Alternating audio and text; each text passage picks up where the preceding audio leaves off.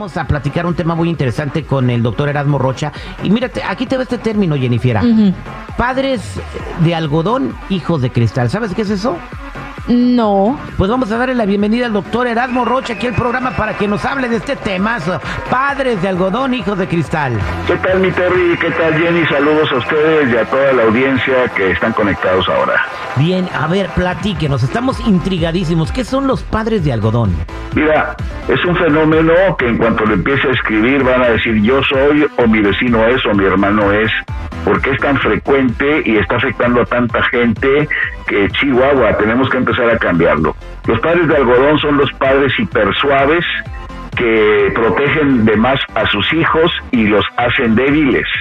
Son padres que no permiten que sus hijos tomen sus propias fortalezas, aprendan de sus caídas y errores y están generando una generación de chavos y de niños y chavos que no saben defenderse ante la vida, que prefieren quedarse en la casa arriba de los 30, 40 años, que no saben confrontar circunstancias y que por eso están dándose el mayor índice de ansiedad, de depresión, de crisis en los adolescentes y lo podemos ver en todas las redes.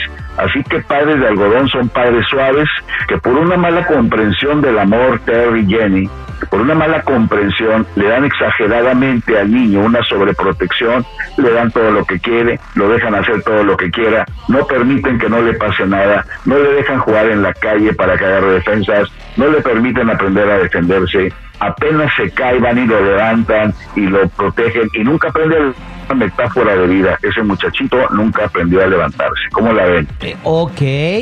¿Cuántas de las personas que nos están escuchando, Jennifer, son padres de algodón? Y mira las consecuencias. Están, eh, lo acaba de decir eh, el doctor Erasmo Rocha. Terminan eh, pues siendo personas que viven con sus padres a los 30, 40 años de edad porque no son autosuficientes, no pueden sobrevivir solos y, y también con, con cuadros de depresión y de ansiedad. Sí. Y mira, se llaman hijos de cristal porque aparentemente son duros, tú los ves en la calle, los ves en fotos y con barba y todos tatuados y este muy rudos y van al gym, pero son de cristal porque con un pequeño golpe de la vida se quiebran en pedazos, se caen. Es apariencia nada más, por eso se llama la generación de cristal. No puedes tocarles nada, porque son muy sensibles, porque no saben confrontar inteligentemente, son demasiados emotivos y no pueden vencer sus propios retos. Entonces estamos viendo cada vez más este tipo de generación que no sabe ganarse. Mira, tú recordarás y te he escuchado platicar cómo te has hecho a ti mismo, lo que luchaste. Creo que toda nuestra generación todavía nos tocó ganarnos la vida que tenemos. Pero estos muchachos quieren una vida light fácil. Quiero tener camionetones, pero no trabajar. Quiero andar con ropa de moda, pero que me la dé. Quiero que papá me compre el iPhone, me compre la tableta, me compre lo que yo quiero, pero no quiero hacer un esfuerzo, no quiero luchar y no me digas nada porque me asocio con los demás y hacemos protestas y nos vamos como haters, pues estamos llenos de haters. Son chavos frustrados porque no saben dónde descargar toda la, el coraje y la ira que tienen por no poder hacer cosas y se dan contra el que lo está haciendo. Bueno, Entonces, dice un dicho, dice un dicho por ahí muy popular, todo el que a su hijo consciente va engordando una serpiente, ya lo vamos entendiendo, doctor Erasmo. O cría cuervos y te picarán los ojos.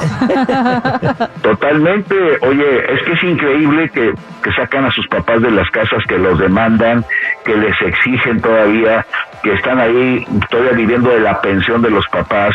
Es increíble esta generación de y me refiero a, habrá muchas excepciones, por supuesto, quiero que lo entiendan, pero hay muchos de ellos todavía que están preparadísimos y no están haciendo nada, que se llenaron de estudios y son inseguros, ya no se quieren casar, ya no quieren tener hijos, les falta valor para tener hijos, te, te argumentan un montón de cosas, pero la verdad es que es una falta de valor y de, y de consistencia en la vida para desarrollarse.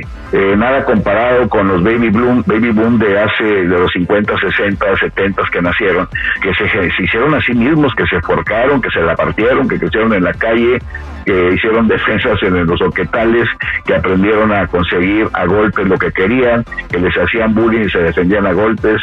Esa generación fuerte que creció por exceso de amor a sus hijos, por quitarles el sufrimiento que ellos tuvieron, fueron demasiado blandos y están generando ese tipo de generaciones. Increíble. Bueno, vamos a hablar en, en, los dos minutos que nos quedan. ¿Cuál es la solución?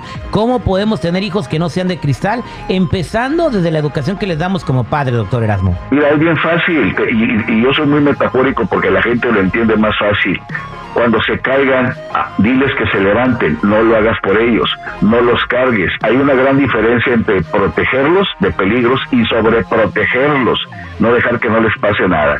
No, no tienes el derecho en absoluto de quitarle ningún golpe que la vida quiera darle para que tu hijo madure porque vas a ser adolescentes de 40 años. Así que déjalos madurar, háblales de valores, enfréntalos con sus retos, échales porras, pero no hagas la chamba por ellos, ayúdalos a que se defiendan solos, no los defiendas tú nada más, deja que tengan responsabilidades, no le des todo lo que pidan aunque tengas dinero, déjalos hacerse, construirse. Una mariposa tiene que luchar para abrir su crisálida, porque si alguien la ayuda, se muere.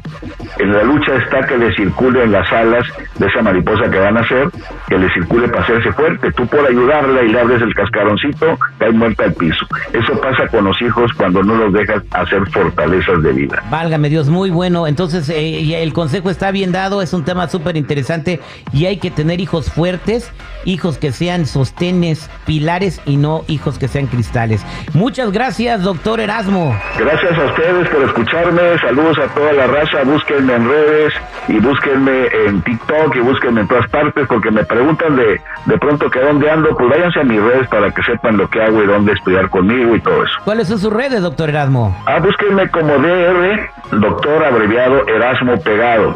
Rocha este, en todas las redes estoy como doctor Erasmo así pegado, de Erasmo. Y bienvenidos a todos los que me andan buscando, que ya me dieron conmigo, me pusieron doctor, te andaba buscando, ya te encontré. Bueno, pues bienvenidos todos. Y saludos, y aquí estaremos al pendiente de cualquier cosa en que podamos aportar. Nos escuchamos pronto, somos al aire con el terrible al millón y pasadito.